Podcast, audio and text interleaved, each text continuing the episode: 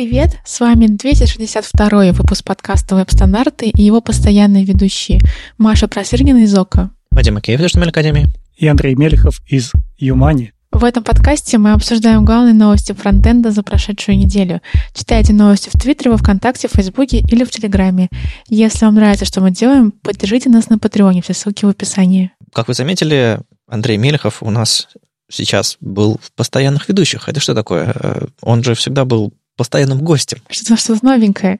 Да, тут стал постоянным ведущим. А, в общем, да, это все, это все не случайно. Мы периодически расширяем состав ведущих, и вот сейчас подумалось, что вместо того, чтобы в очередной раз звать Андрея гостем, мне кажется, пора уже. Так было и с, с Никитой, так было и с Машей.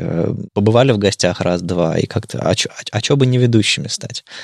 Ну, в общем, Андрей, те, кто не слышал все предыдущие 260 один выпуск веб-стандартов и не замечал тебя. Э, так вот, кто тебя не слышал в предыдущих выпусках, можешь в двух словах рассказать, чем ты занимаешься и э, о чем ты можешь э, порассказывать в веб-стандартах? Я занимаюсь в основном Node.js, то есть бэкэндом для фронтендеров. Стараюсь не забывать про клиентскую часть, но тянет меня больше всегда к бэкэнду. И, соответственно, я здесь буду уравновешивать, наверное, знания клиента и как-то с другой стороны, возможно, посмотрю на некоторые вещи. Также меня могут знать по DevShaft. Последнее время как подкаст она не выходит, потому что, ну, совершенно вот в этих условиях не тянет меня записывать подкаст в одиночку, и так весь день сижу дома в одиночку. И, возможно, здесь есть возможность как-то иначе все позаписывать, наконец-то пообщаться с людьми.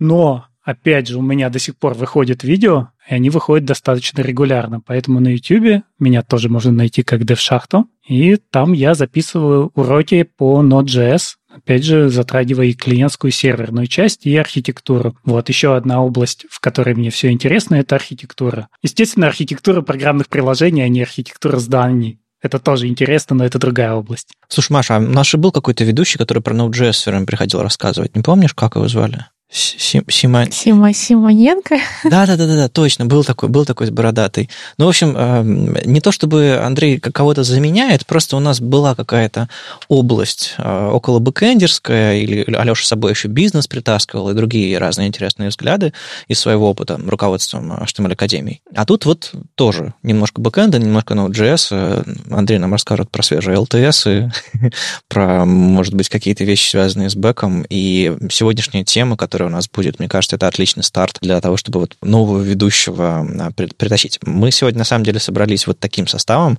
чтобы поговорить про интересные новости недели от React, от Basecamp, которые касаются бэкэнда в частности, ну и клиента тоже, потому что у нас фронтендерский подкаст. В общем, будем об этом говорить. Какие-то новости недели, событий особо нет, так что давайте поговорим, наверное, про Underhood, который был на неделе у Маши. Э, тоже такая тема легкая, с которой можно стартовать. Да, всем привет. На этой неделе с вами я, Мария Просырина в JS Underfood. Очень непростая неделя, на самом деле, выдалась. Она предновогодняя, и очень сложно было вести JS Underfood в эту неделю, как оказалось. Но круто, что там очень большая аудитория. Мне кажется, это здорово, что, в принципе, любой JS-разработчик может э, попроситься в JS Underhood и на большую аудиторию высказать свои взгляды. Андрей, а что ты об этом думаешь? Я в целом не люблю андерхуды, потому что мне кажется, это как-то нарушает идею Твиттера. Это какой-то бесконечный поток сообщений, я не могу их читать. Я пытался в свое время, были андерхуды людей, уехавших за границу, были бэкэнд андерхуды, фронтенд андерхуды, и все это взрывало просто мой твиттер. Я пытался ставить и второй клиент Твиттера, как-то разделять эти потоки. Я понял, что я просто не могу это читать. И, соответственно, когда мне приходили с вопросом, не хочешь ли ты в JS Underhood, я говорил, что мне Underhood не заходит никак. А если кто-то хочет послушать мое мнение, у меня есть Твиттер, и он может его почитать там. Ну, скажу честно, я про себя поняла, что я не могу их писать, такие большие потоки сообщений. У меня там, мне кажется, 10, ну, максимум 20 твитов в день, не, не, не больше того. Я думаю, около 10. Я тоже, когда пришел в Андерхуд первый раз, меня позвали в 2015 году. В 2015 году я жил в Осло, в Норвегии. Я в основном рассказывал про, про свой быт там, отвечал на какие-то вопросы, чем рассказывал про JS. Где JS, а где я? Я тогда тоже пришел с мыслью, что Андерхуды я не читаю, мне формат сам как-то э, не очень нравится, но давайте и попробовать. И мне на самом деле что понравилось, во-первых, есть публика, которым этот формат нравится, они его читают, это как бы я понимаю, что есть потребители этого формата. А меня это спровоцировало немножко покопаться в себе, попробовать суммировать какие-то свои взгляды, рассказать о чем-то, о своем взгляде на мир, опять же. Мне понравилось, Особенно потому, что я выбрал вот такой э, фокус, с немножко такой оброт андерхудовский.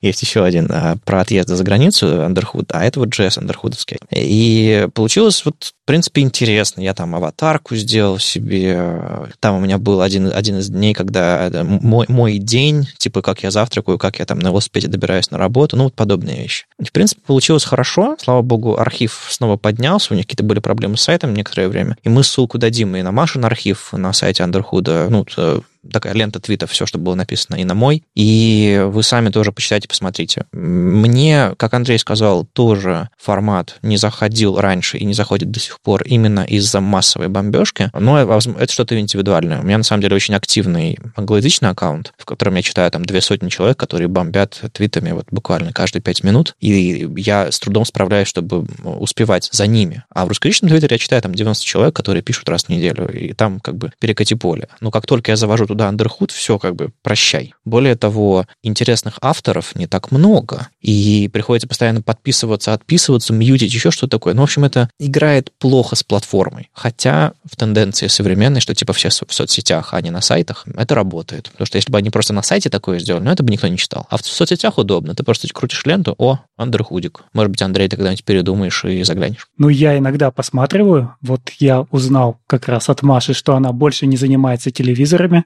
увидел фотографию со стеной телевизоров.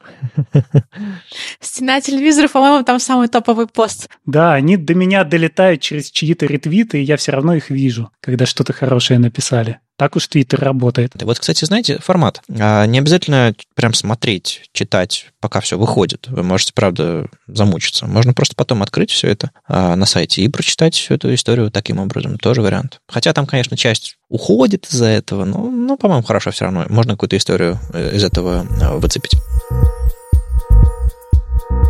нельзя же просто так взять и поговорить про React, про Basecamp и так далее. Надо какие-то статьи немножко обсудить. Я подумал, нужно разогреться. Ну, конечно. Поэтому я вытащил несколько статей на неделю, которые лично меня как-то взволновали и заинтересовали. И э, кратенько сделаю обзор, а дальше уже пойдем к нашей основной теме. Статейка номер один. Э, ребята из Дискорда, такого вот я даже не знаю до сих пор, как это назвать, это такое платформа для сообществ, или как, как бы вы сформулировали, что такое Discord? Вы там вообще есть? Это что-то для геймеров. Вариант. Да, Чатики для геймеров. И там вот не только чатики, там еще они подключаются в наушниках и друг другу слушают. Окей. Okay. Ну, в общем, платформа для общения, которая стартовала в, в геймерском мире, и я знаю, его используют не только, не только геймеры. В общем, он внешне напоминает Slack, но там все гораздо сложнее устроено. Так вот, э, у них есть, понятное дело, в браузере приложение, которое работает, у них есть приложение на десктопе, но десктопное приложение это, скорее всего, электрон над React таким же самым. Они себе упростили работу с платформами. Это понятно. Так вот, они рассказали у себя в блоге на медиуме, как они сделали работу с клавиатуры в своем приложении. Это очень интересный опыт. Эм, во-первых, компания поставила себе задачу сделать интерфейсы доступными с клавиатуры. Они сначала решили ее, а, как решают ее все, то есть взяли и сказали, у нас э, в приложении есть такие шорткаты, вы учите их, используйте только их, и вам будет удобно с клавиатуры пользоваться. Это скорее для power-юзеров. А для тех, кому нужно реально понимать, где находится фокус и как они взаимодействуют с интерфейсом, у них ничего особо не было. И вот они целиком все приложение насквозь сделали доступным с клавиатуры. Вы понимаете в каждый момент времени, где находится фокус, где вы можете нажать пробел, кликнуть как-то потабать, начать писать текст, вот каждый этот момент очевиден, потому что он подсвечивается рамочкой аутлайна какого-то. Казалось бы, фокус, псевдокласс, э, outline, CSS-свойства, и все работает, да, но нет, ребята сказали, что все гораздо сложнее из-за того, что там overflow hidden, из-за того, что там э, паддинги какие-то, фокусы начинают рисоваться некрасиво, обрезаться и так далее, и так далее. И они такие, ну а что, сделаем компонент, два React-компонента. В один мы будем заворачивать на месте, а другой будет в руте э, контекста, в котором находится, и будет управлять отрисовкой. И в итоге фокус у них рисуется не вокруг элемента, который который в фокусе, а поверх этого элемента. Причем рисуется внешним компонентом, а компонент, который лежит рядом с этим элементом, просто находит этот элемент и понимает, когда он. Это такой диспетчер. Он а, понимает, когда компонент в фокусе, он может пробираться внутрь него и понимать, есть ли у него там бордер радиус или еще что-нибудь такое, и попытаться наследовать этот бордер радиус наверх. Короче, упоролись, на мой взгляд, переусложнили тоже, очень сильно привязали к конкретной своей экосистеме, но они задачу решали, поэтому зачем вам? Они же не open source пишут. Но все-таки задачу решили. Тут две эмоции у меня, как я уже попытался сформулировать. Круто, что они этим занялись, но, на мой взгляд, они из-за эстетики и из-за своей архитектуры сделали решение, которое, ну, как скажем, подходит им самим, а во второй части поста, в последней, ну ладно, в последней трети поста перечислили все недостатки, которые у этой системы есть. Это, это тоже довольно интересно читать. Поэтому я не могу сказать, смотрите, ребята, вот решение, добавьте его в себе во все проекты, и будет у вас доступный интерфейс.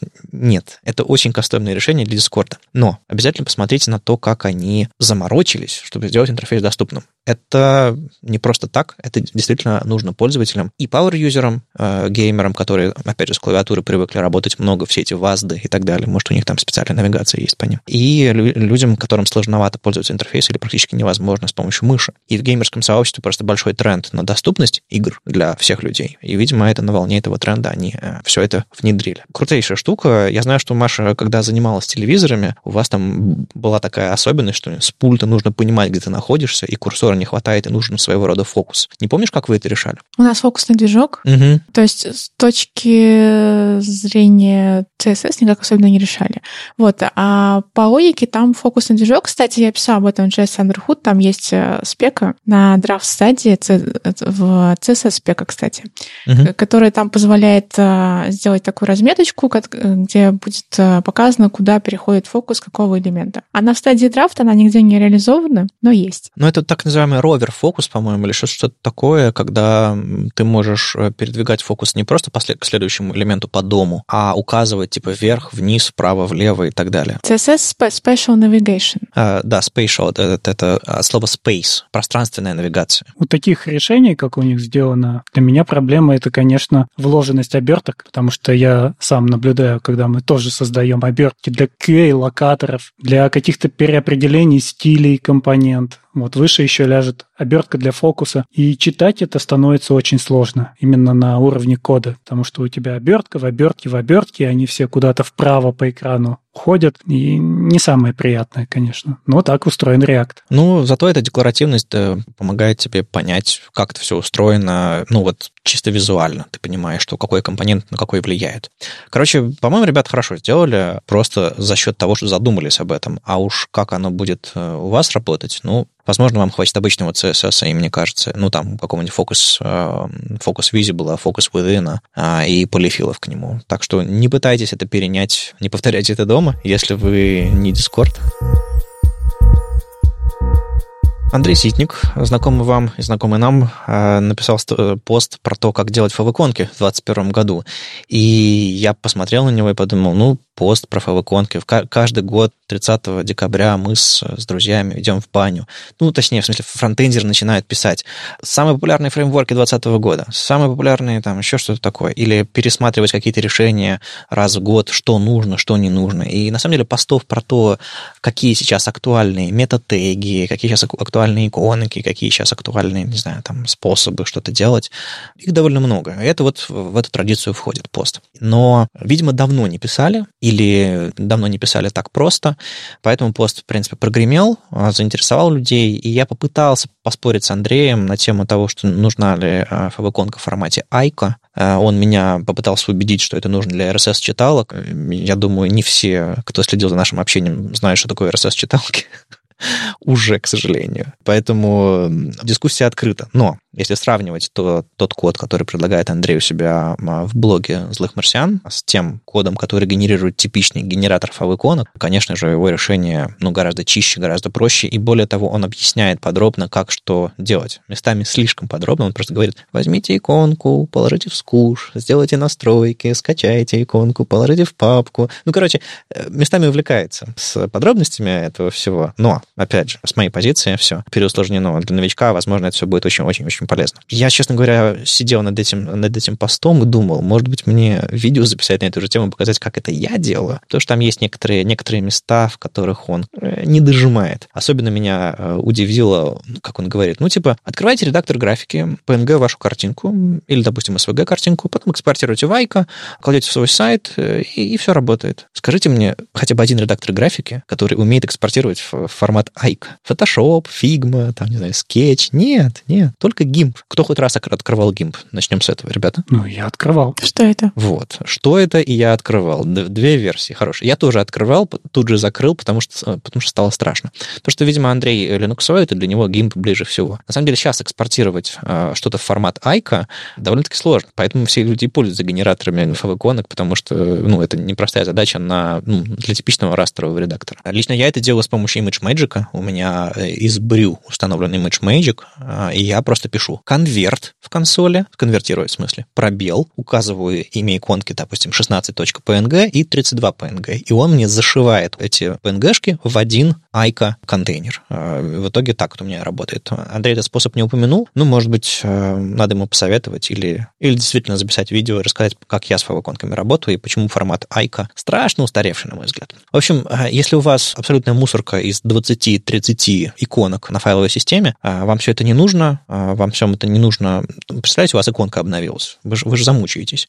Так вот, есть гораздо более простой способ. Вам нужно максимум 5 иконок, и то можно свести их количество там, до двух-трех. Там еще полезный момент, что Андрей комментирует, какие форматы и почему устарели, и почему они не востребованы прямо сейчас по разным причинам, несмотря на то, что как бы вот есть как браузер или система, которая их поддерживает, но как бы не связывайтесь, потому что это переусложнено и никому не нужно. Там всякие Яндекс Табло, Windows Style, SVG Mask, айконы для Safari и прочее. Opera Cost. Opera Cost, да. Был такой браузер смешной. Ну, ну, ну вот да. Есть некоторые вещи, которые тянутся за нами просто, просто потому, что мы никогда не думаем о том, как бы это все выбросить из нашего, из нашего кода. Меньше кода, меньше файлов, меньше багов. Разве не так?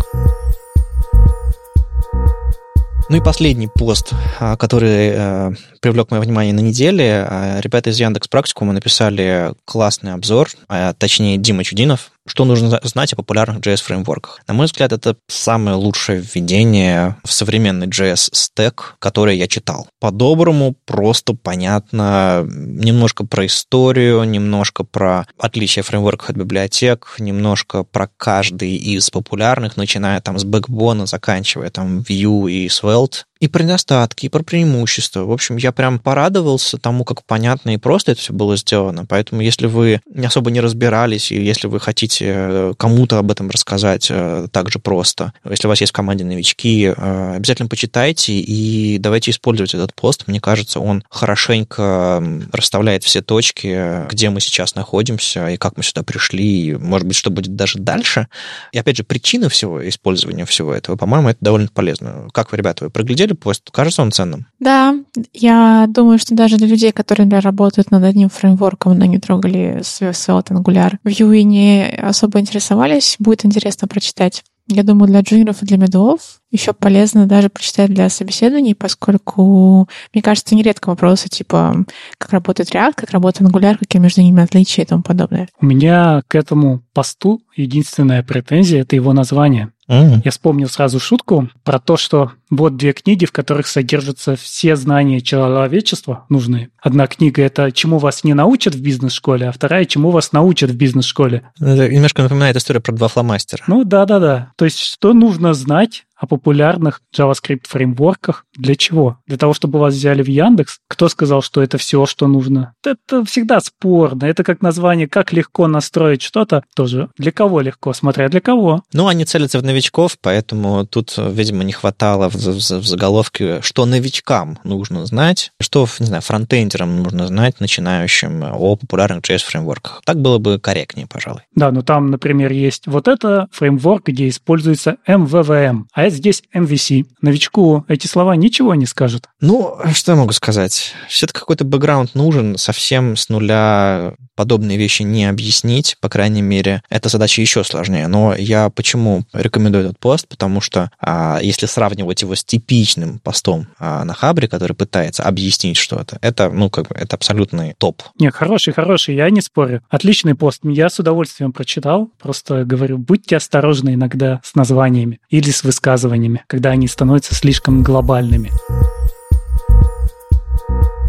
Ну что, погнали к нашей основной теме. Ну как, к парочке наших основных тем, которые, по-моему, самое интересное, что произошло вот около фронтенда за последние пару месяцев, я бы сказал, может быть, даже за полгода. Э, итеративно-то мы все любим развиваться, и это удобно, хорошо, обратную совместимость не ломать или просто не рисковать сильными решениями. А есть компании, которые могут вкладываться в решения более серьезные на будущее и пилить какие-то прототипы, пока никто не видит, или просто выпускать какие-то решения, которые соответствуют, не знаю, тому, во что они верят. И э, в разной степени можно так сказать и про Facebook с, с его реактом, и про Basecamp с его системой Hotwire, которая, в общем-то, не новинка, но продолжает развиваться. Наверное, начнем с React. React Server Components, или компоненты серверные React. Кто-нибудь может запичить, э, пока мы едем в лифте, эту идею? Запичить в лифте? Ух, это, это надо тренироваться. Но я попробую рассказать. На самом деле, тема прямо-таки взорвала мой твиттер и даже мои каналы в Телеграме в последнюю неделю. Хуже, чем Underhood? Ну, как? Совершенно в другом ключе, что все это обсуждали, что презентовали да, Дэн Абрамов, как минимум. А вот, слушай, я забыл, как зовут девушку. По-моему, Лорен Тан или... Э, но я, я могу ошибаться. В общем, они вместе, да, презентовали серверные компоненты. Вышло видео. Я не понимаю, зачем вышло видео, потому что гораздо интереснее читать спецификацию. Ссылка на нее там тоже есть. И это не просто серверные компоненты, это то, что теперь есть три вида компонентов, они периодически переосмысливают. У нас то были умные глупые компоненты,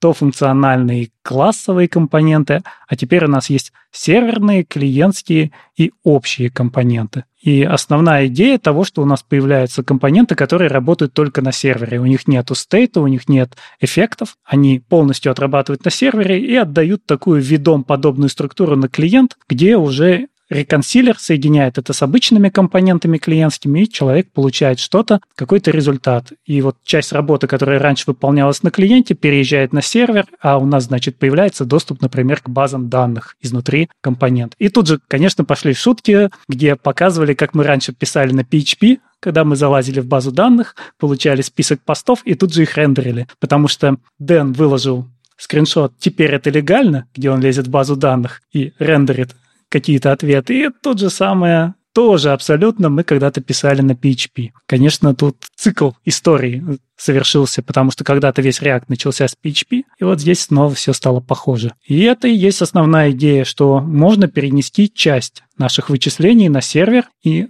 это не HTML едет на клиент, как я сначала подумал, когда прочитал первый раз. Это именно кусочек нашей вот этой видом подобной структуры едет на клиент уже готовым. И, например, когда у нас есть какие-то сложные вещи, которые при этом не требуют никакого интерактива от пользователя, ну, нам надо посчитать э, какую-нибудь разницу дат или еще что-то. Вот она сразу приезжает готовая и рендерится внутри дивчика. Слушай, Маш, а для тебя ты можешь прикинуть, было бы ли это полезно для интерфейсов, которые ты делаешь? Я думаю, что Пока не вижу примера. И я сейчас застал тебя абсолютно врасплох, и нужно сейчас в уме проанализировать всю вашу кодовую базу, но тем не менее, вдруг что-то в голову придет. У нас сайт в основном это картинки. Ага. Мы можем так с картинками сделать, Андрей? Ну, а что там требуется делать на сервере? Какая логика будет перенесена на сервер? Вот именно, что... Нет, у нас мы используем Screen API подход, Screen API, то есть э, на каждую страницу приходят уже готовые данные. Никаких, ну, как бы каких особых вычислений на фронтенде у нас нет. Mm. То есть у вас исключительно шаблонизация, в смысле, ну, интерфейс строится, и он ничего из сервера дополнительно не запрашивает, чтобы там рендерить и так далее? Нет, дополнительно нет, запрос всегда один, и ну, может быть, есть несколько мест, где какие-то вычисления происходят, и там можно попробовать, но это редкость. В основном нет. Ну вот э, ты, Андрей, сказал, что ты думал, что там типа HTML приедет, и вообще все будет здорово, удобно. И я тоже, когда услышал эту новость, я начал смотреть видео, там пост почитал документацию, и как-то, ну, так, по диагонали пробежал, хотелось, хотелось написать новость об этом. И э, я, наверное, даже не сразу, не сразу понял, э, как это работает. Получается, что мы не не избавляемся от необходимости делать server-side рендеринг, если мы хотим сделать мгновенный старт. Получается так, да? Да, вот это нужно понять, что эта вещь абсолютно не то же самое, что server-side рендеринг. Что делает server-side рендеринг? Он позволяет на сервере сделать HTML, отдать его на клиент, и вот здесь есть некоторый обман, потому что после этого, да, у нас первый байт отрисуется быстрее, но интерактивность у нас наступит только тогда, когда произойдет регидрация. И все это включится вместе со всем JavaScript. Ну, и получается, что мы рендерим на сервере и на клиенте. Угу. И все это перезапускаем. Вот здесь совершенно про другое речь. Она нам говорит о том, что наши приложения начинают жить одновременно на сервере и на клиенте. Если мы берем серверный рендеринг, он один раз едет с сервера на клиент, когда у нас запускается наша страница. Здесь же у нас полноценно приложение живет и там, и там, и пропсы ездят туда-сюда. То есть, mm-hmm. если надо, динамически может на сервере измениться из-за того, что пропс изменился. Компонент на сервере отработает, вернет результат на клиент. Естественно, результат должен быть сериализуемым, и клиент дальше это сможет использовать. И здесь уже немного изменяется сама ментальная модель. Мы уже рассматриваем наше приложение как вот из двух частей одновременно работающих и на сервере, и на клиенте. Помните, было такое слово изоморфное приложение? Это оно? Э, не совсем. Э, изоморфные – это как раз shared components. Вот они выделили три типа компонентов, новые три типа. Клиентские А-а-а. компоненты – это которые обладают стейтом и эффектами. Серверные приложения, они могут ходить в базы данных, ну, у них полный доступ ко всему, что есть на сервере. И есть третий тип компонентов, в которых нет своего стейта, они полностью берут просто пропсы на вход, как-то их преобразуют и отдают результат. Вот это изоморфные компоненты. Они могут быть отрендерены и там, и там. И, соответственно, клиентские компоненты могут импортить только угу. универсальные компоненты, серверные компоненты могут импортить все. И у нас все всегда начинается с некого рутового серверного компонента, за которым строится вот такое сложное дерево, состоящее из двух типов компонентов. Окей, так, так немножко понятнее. А в эту схему как-то можно server-side рендеринг вкрячить или, или нет? Как я понял, они это добавят, но пока у нас есть вот этот endpoint, отдающий нам вот эту видом подобную структуру, и мы за ним должны поставить приложение, которое туда постучится, отрендерит по обычному server-side рендеринг и отдаст на клиента. Ага. Но server-side рендеринг это, по сути, еще один клиент, просто он на сервере. Да, именно так. То есть здесь все намного интереснее и сложнее, чем просто server-side рендеринг. И за этим во многих сложных приложениях, мне кажется, будущее, потому что сейчас мы тоже, ну вот как я писал, что они на самом деле из, переизобрели BFF или бэкэнд для фронтенда, вот то же самое, что фронтендер приходится работать на сервере, и многие вещи можно не тащить весь огромный объем данных на клиента и что-то там делать, а приготовить для себя более компактный скоп данных, который быстро отрендерить.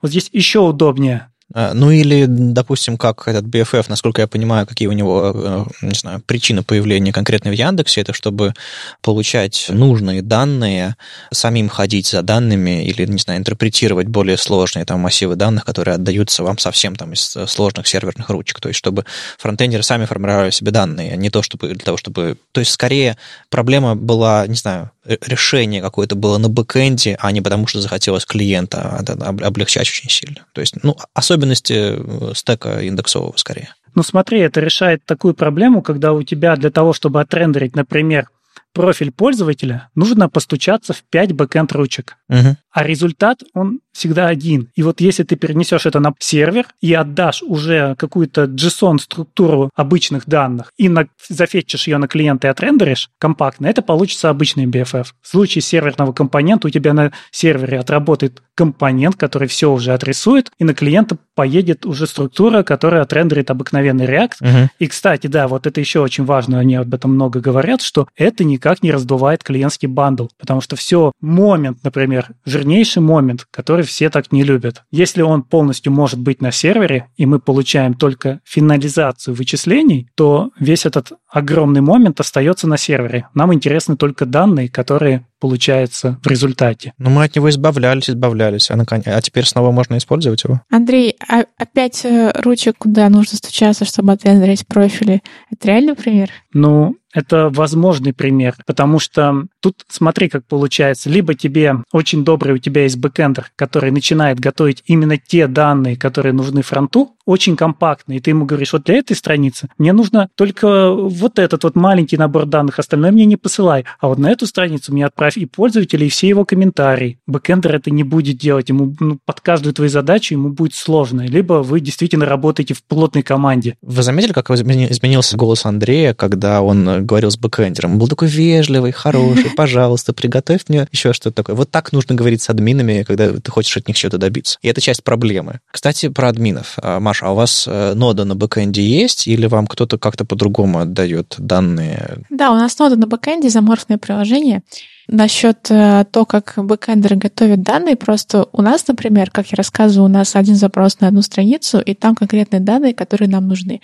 Ну, в запросе э, сам бэкэнд имеет возможность возвращать гораздо больше данных, чем обычно приходит, но у нас есть JSON-схемы, скринфильтры, по которым ответ именно по схемам по этим скринфильтрам прилетает. Подождите, а GraphQL здесь не поможет? Ну, это да, как GraphQL как вариант, просто это архитектура придумывалась раньше, чем появился GraphQL.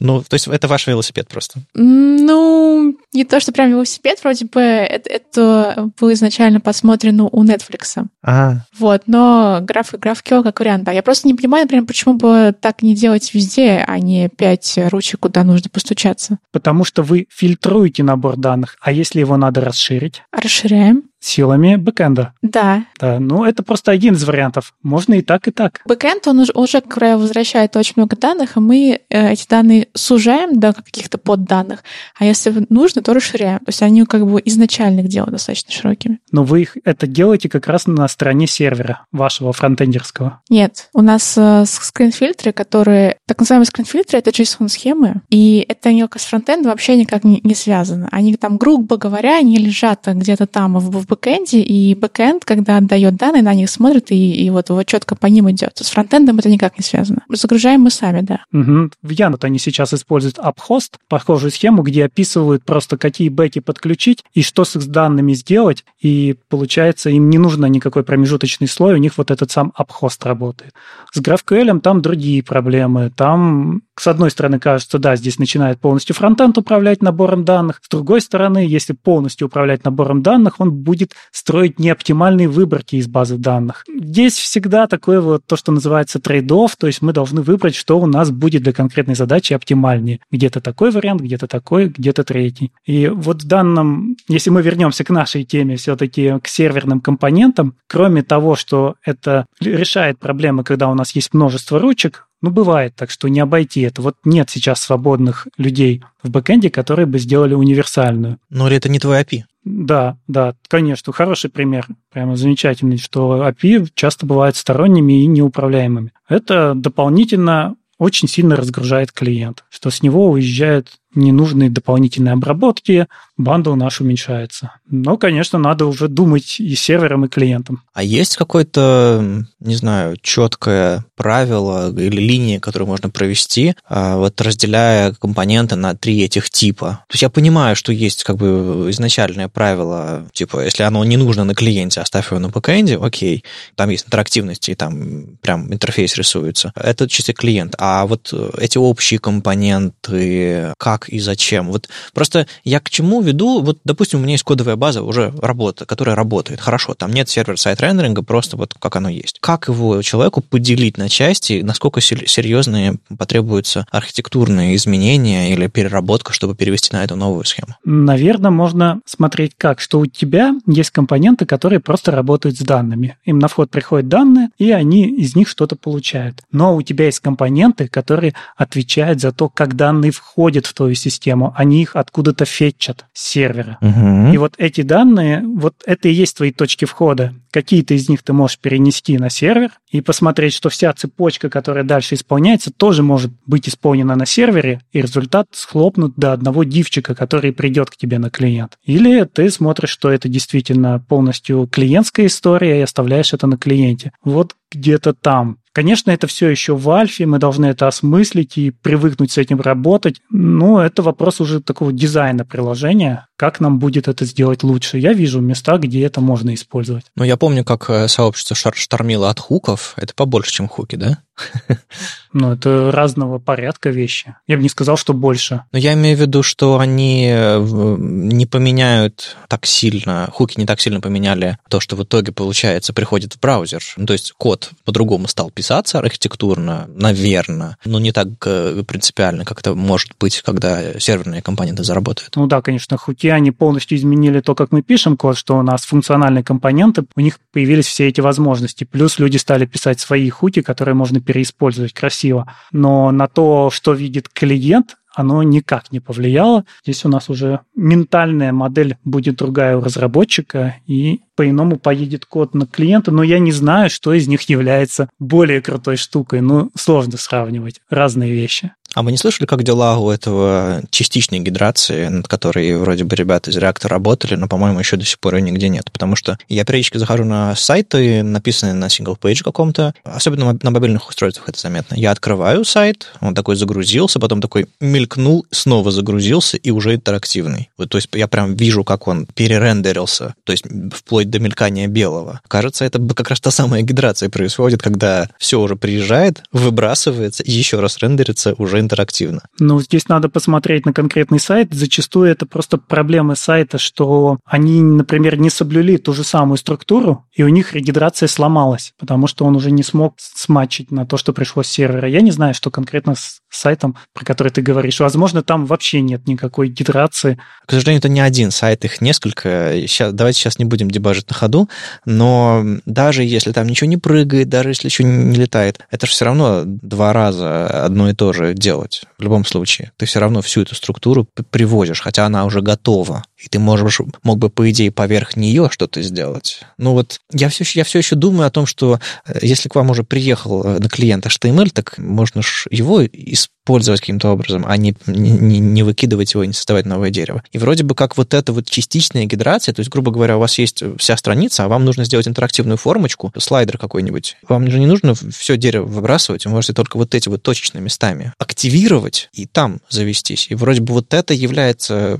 частичной гидрацией, которой пока в реакте нет. Можно же всегда указать React Root не корневой верхний, а вот этой интерактивной части небольшой. Но такое я вижу редко. Тогда у тебя все, не все приложение будет в реакте, да. по сути. Тогда его нужно по-другому отдельно писать, отдельно доставлять. Конечно. Никто же не, не хочет так делать. Зависит от задачи. Мы так делали. Ну, я понимаю, я понимаю. Ну, так люди иногда делают, что формочку на ангуляре пишут, а слайдер на реакте. И так тоже. Ну, это микрофронтенд. И называют это модным словом микрофронтенд, да. Маш, ты про это ничего не слышала, вот про эту частичную гидрацию? Они что-то обещали, говорили об этом? Я не слышала, чтобы она доезжала до продакшена. Угу, угу. Но мы же все понимаем, что, кажется, так будет лучше, да? Или это я фантазирую? Я на самом деле вот немножко в замешательстве, потому что мне казалось, что регидрация это и должна делать, но, возможно, я ошибаюсь. Как я уже говорил, я больше сижу в бэкэнде, чем во фронтенде. Ну ладно, если, если мы тут наговорили ерунды, поправьте нас, точнее, мы, я наговорил ерунды, я могу, потому что я ж так э, рядом проходил. А, тем не менее, серверные компоненты — это событие, мне немножко жаль что они не передают HTML готовый, потому что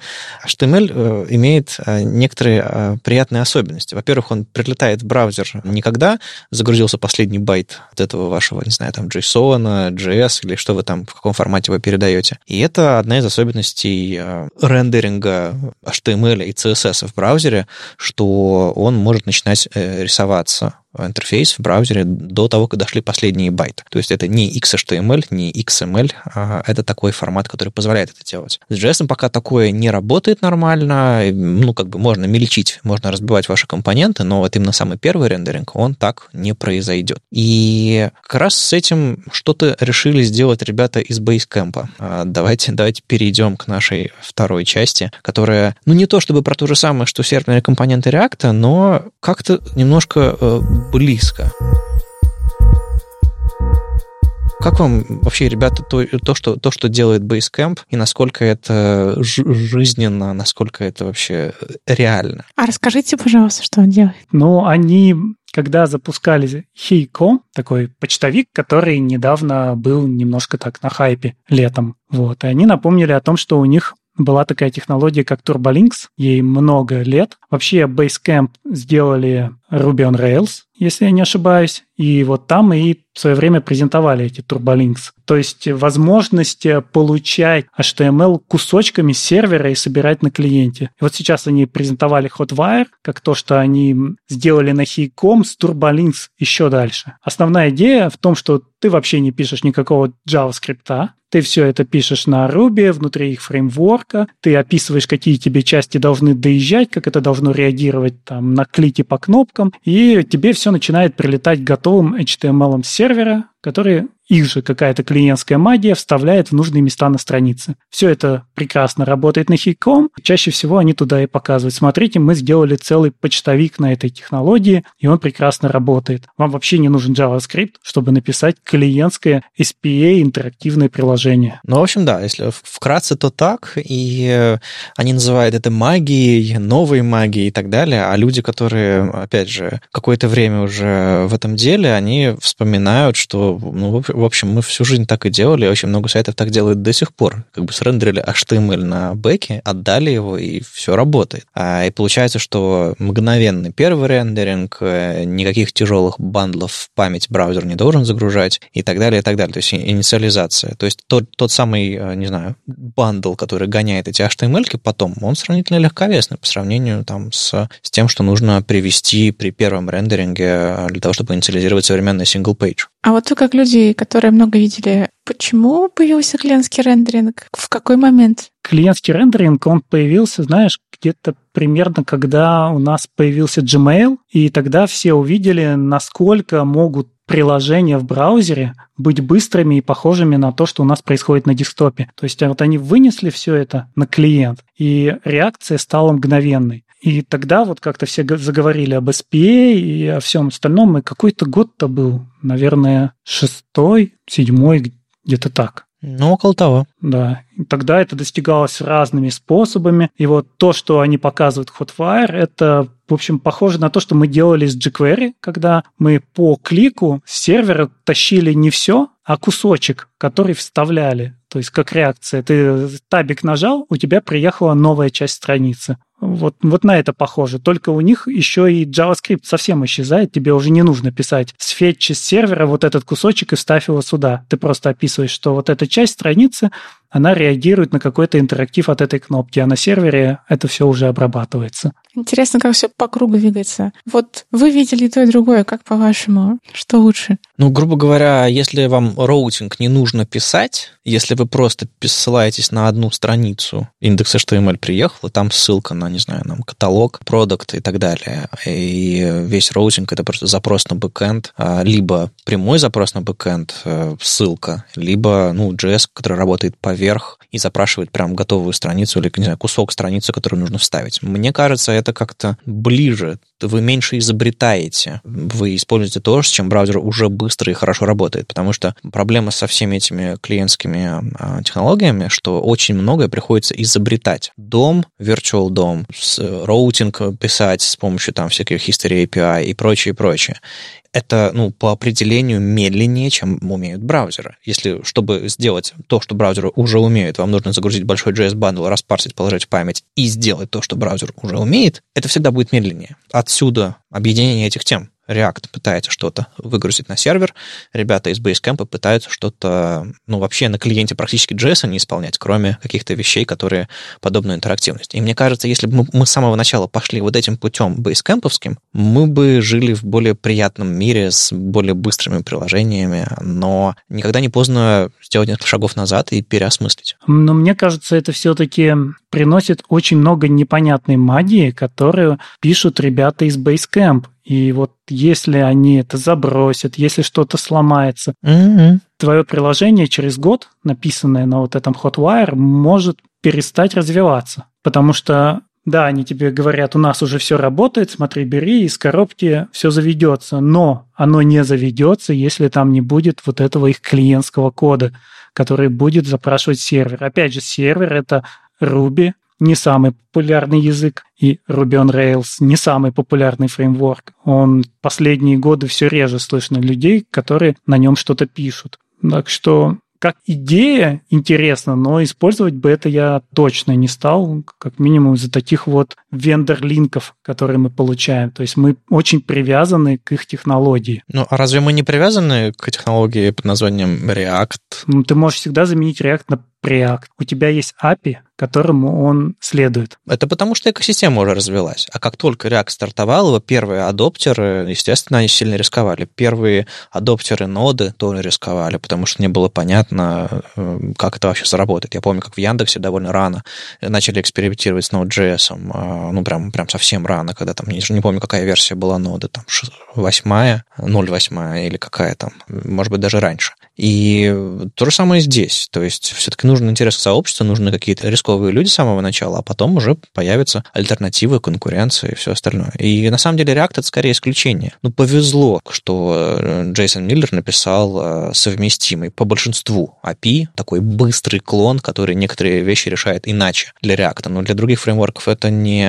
Нет такого. Нет альтернативы для Vue, альтернативы для Angular, насколько я знаю, совместимых с экосистемой. Ну, вот так такое приятное и удивительное исключение. И ты в любом случае, не знаю, вкладываясь во Vue, рискуешь, вкладываясь в Angular, тоже рискуешь. Но чем это отличается? Не, не нужно сравнивать React и фреймворки. React — это все-таки библиотека рендера. Ну, да. Кроме того же Preact у нас был Inferno, который был и жутко быстрый, и разработчик потом ушел, да, в React. И, в общем-то, у нас есть JSX, и понятно, что с ним делать, и как это работает. Прочитать этот код несложно. Да, с Angular такое было, и многие действительно на это попали и до сих пор вынуждены сидеть на первом Angular. Кстати, вернемся к хорошей статье, да, что нужно знать о популярных JavaScript фреймворках.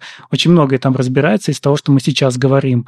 И двухсторонний дата-биндинг в Angular, к которому ты оказался привязан. Ну вот здесь у нас целая экосистема, которая пока живет в одной компании. Это это слишком рано. Я бы здесь смотрел только на саму идею. И вот по самой идее я бы хотел сказать, что мне кажется, очень сложно понимать, что в таком приложении происходит. Я, я вот сейчас не скажу, насколько действительно сложно, но вот так, такое у меня подозрение, что разбираться с тем, где у тебя здесь что сломалось на клиенте или на сервере, будет гораздо больнее. А может быть, нам просто переписать на ноде и станет все сразу лучше? Может, тебя Руби пугает? Тебе настолько хочется гонять чисто HTML вместо JSON? А нет, мне просто хочется не делать то, что браузер уже умеет делать. Не, ну это в этом есть какая-то доля пуризма, доля идеологическая какая-то, что, ну, мне нравится платформа, как она работает. А, и если какие-то задачи можно решить проще, я, естественно, буду стремиться к этому. Понятное дело, что не все задачи, и у этого есть какая-то цена. Вот ну, даже те же самые серверные компоненты React. Э, вам нужна какая-то серверная инфраструктура с, с обычным React ом, у которого даже server-side рендеринга нет, ничего, ничего не нужно. А, просто берете, и у вас все работает. JS-файлы на сервер положили. А чем качественнее и лучше вы хотите сделать, тем больше вам нужно вкладываться в, в, в бэк и все остальное. Вот то же самое с этим. А, определенная бэкэндерская, определенная сложность, определенный не знаю, налог на бэкэнд. Насколько это будет производительно и круто работать, насколько это будет понятно фронтендерам. Ведь мы ж, мы ж почему так ноду любим? Потому что мы на одном языке пишем и на клиенте, и на бэкэнде. Одни и те же специалисты могут вот, вот это BFF дев твой делать э, на одном и том же языке. Как только у нас появляется любой другой язык или какие-то более сложные, сложные э, языки с другими парадигмами просто, все, как бы фронтендер кончился и ждет, пока ему бэкендер, пожалуйста, сделает ручку. Тут надо не забывать, что недостаточно просто все-таки взять JavaScript на React, тебе еще понадобится Webpack. Угу. И есть у нас решения, которые действительно проще. За что бэкэндеры полюбили Vue? Там тебе не нужно ничего. Там действительно ты можешь взять из коробки, подключить, и будет у тебя результат. И даже для CSS все готово? По-моему, да.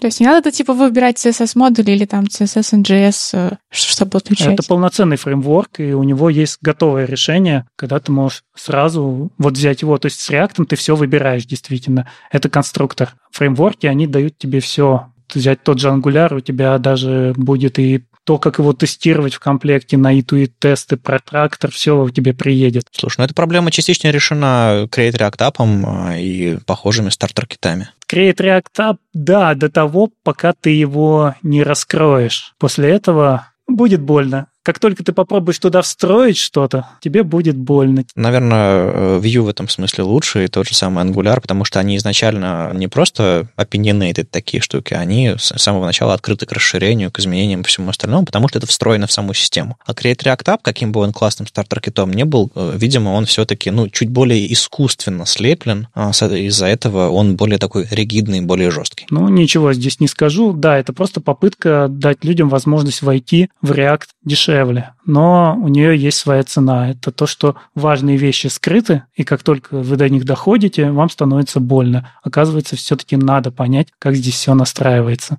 Как-то так. Но мне интересно, насколько это... Я просто, я просто не так хорошо знаком с Basecamp. Ну, то есть он, он всегда немножко на горизонте, мы всегда что-то слышим про них какие-то интересные штуки, э, какой-то open source, еще что-то.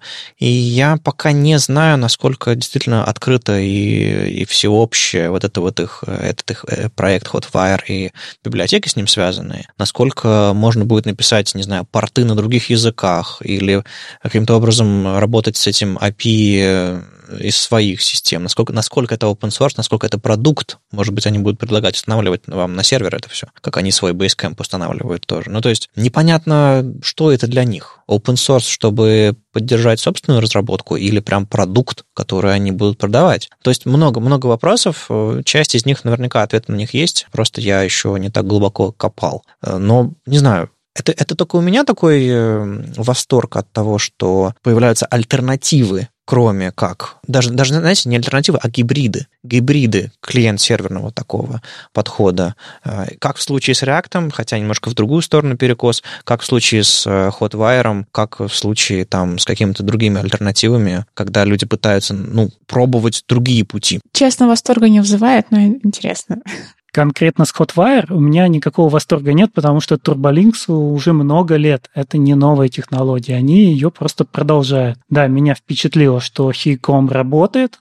То есть впечатление, ничего себе, это даже работает, что это настоящий SPA, который работает вот на такой системе. И здесь есть места, где это действительно хорошо вписывается. Но, опять же, у нас максимум сообщества сейчас развернуто в React и React подобные вещи. Проще разработчиков нанимать на React. Поэтому как раз то, что показали ребята из React, оно мне более интересно и ближе. И здесь что дополнительно меня радует, что в очередной раз показывают, что фронтендер должен понимать бэкэнд. Немного, но должен. Вот не проживешь ты совсем на одном клиенте не выйдет. У тебя все равно возникает потребность, и вот даже React, тот же, который сколько ругали за то, что люди на React все пишут на клиенте, вот даже он разворачивается в сторону сервера. Ну, с реальностью не поспоришь.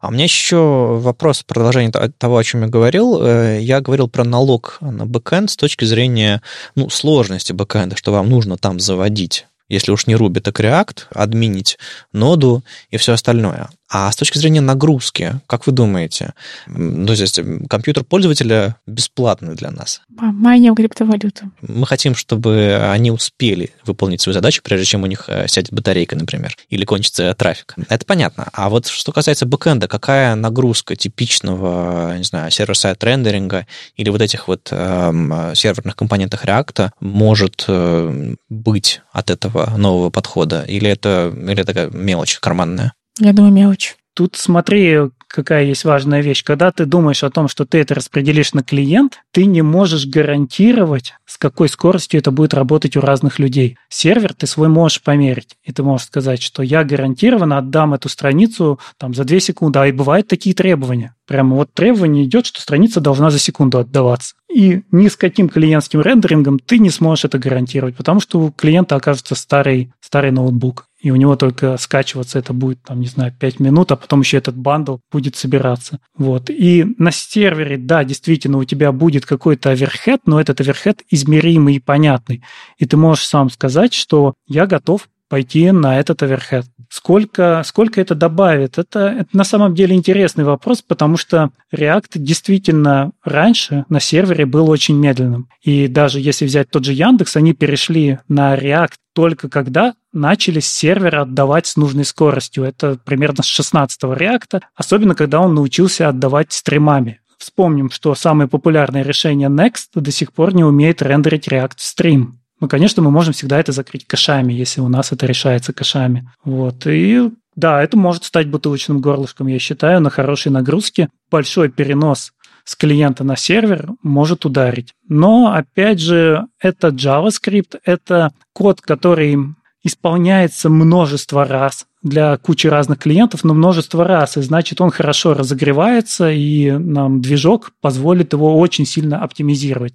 Мы можем написать очень плохой код, который все время будет сваливаться в деоптимизацию, но средний код, написанный правильно, будет работать очень быстро. Так что, мне кажется, оверхед будет ну, практически незаметным у типичного приложения. Будет, но допустимы. Ну да, и получается, что у нас э, из-за того, что мы освобождаем клиента, мы еще и можем даже не только потратить денег на больше на, на железо, которое побыстрее, мы, возможно, сможем заработать денег за счет того, что на клиенте все заработает быстрее. И это, конечно, нужно, нужно там считать, сравнивать э, эти затраты, но в целом, ну, и на обслуживание серверов, там, на, на администрирование, все, это, все такое. Но, возможно, клиенты, у которых все будет быстрее грузиться, проще работать, и они будут покупать быстрее и не будут передумывать. Ну, вот это вот все, в чем я совсем не разбираюсь, но кажется, оно от клиентского перформанса, конечно же, только выигрывает. Но у нас же и сервер изменился в последнее время очень сильно. У нас уже люди ставят контейнеры, у них часто есть автоскейлинг, они могут вообще с лямбдами работать. Пошла нагрузка больше, у них временно включились дополнительные контейнеры. Уменьшилась нагрузка, они отключились. Здесь для оптимизации тоже много разных способов, и уже нет такой дороговизны бэкэнда, как вот ты изначально сказал, тебе нужен бэкэнд, где будет нода. Ты просто ставишь контейнер с нодой, с React ом, готовый. Ну, у меня в голове заиграла песня про облака белогривые лошадки. Ну, да, да, да, все, все так. Мир другой. Эх, в наше время, ух. Это, конечно, уже не PHP, это уже, конечно, не, не Perl, Ruby, и что там на бэкэнде вы использовали, Python, может быть. Это уже, да, действительно другой мир. Э, вопрос в том, э, насколько это масштабируется на фронтендера. Обратите внимание на окончание этого слова. Не на фронтенд, а на фронтендера. Насколько типичный фронтендер готов э, работать с бэкэндом, э, врубаться, настраивать и все остальное. Потому что, казалось бы, типа, а, ну React, понятно, в React я разбираюсь. А тут React на бэкэнде. такой, ух, а что это такое? Как это работает? Ну, это же бэкэнд, это же всего лишь нода. Но, но это и есть бэкэнд, потому что, например, очень частая ошибка людей, которые переходят на ноду, воспринимать ее как браузер, что вот он пользователь, он зашел, но у тебя на ноде одновременно сидит тысяча пользователей на одном инстансе, например. Она может выдержать. И они все в одной среде, и ты даже можешь их сделать так, что один пользователь сломает всех остальных. В браузере это невозможно. Вот уже разница мышления сильная. Но это, это отдельная большая тема. Я думаю, мы еще как-нибудь, мы еще как-нибудь обсудим, раз у нас что-то Андрей теперь есть под рукой, э, потому что интересно, насколько правда действительно отличается написание кода на клиенте и на бэке, и что нужно знать, чтобы, чтобы не облажаться. Ну и вот эти вот все, все чудесные вещи. Мы еще, конечно же, вернемся. Мне кажется, в среднем фронтендер готов. Ну, по крайней мере, фронтендеры, которые работают там в Яндексе или у нас, я, я думаю, что они готовы писать под ноду, если придется. Ну, язык тот же. Ну, в Яндексе это обязательное это обязательное требование, что фронтендер, он и немножечко на бэкэнд идет, и должен понимать и уметь. Там, там нет чистых верстальщиков. А кто еще, кроме фронтендеров, э, напишет Node.js сервер? А, знаю я людей, которые чистые бэкэндеры на Node.js. Они вообще не верстают, даже не трогают У них полная специализация. Но мне кажется, это все-таки редкость, э, когда чисто Node.js. Еще реже, чем чистый верстальщик. А в России, знаешь, в России да, но если мы возьмем Запад, то все больше требований на то, чтобы уметь работать с AWS-лямбдами. Вот эти лямбды пишут прямо чистые бэкэнд, Node.js программисты, и запрос все больше и больше на таких людей. И вот они совсем не затрагивают верстку. Понятно. Ну, в общем, если вы, если вы давно хотели уйти на бэкэнд, возможно, у вас есть вариант не переучиваться слишком сильно, хотя, конечно же, конечно же, особенности, особенности бэка другие. Ну ладно, это вам расскажет Андрей у себя на Ютубе или где-нибудь где еще, или в будущих выпусках. С вами был 262 выпуск подкаста «Веб-стандарты» и его постоянные ведущие Маша Просвирнина из ОККО. Вадим Акеев из Академии. И Андрей Мелехов из Юмани. Слушайте нас в любом приложении для подкастов на Ютубе, во Вконтакте. И не забывайте ставить оценки и писать отзывы. Это помогает нам продолжать. Если вам нравится, что мы делаем, поддержите нас на Патреоне. Все ссылки в описании. Услышимся на следующей неделе. Пока. Пока. Пока.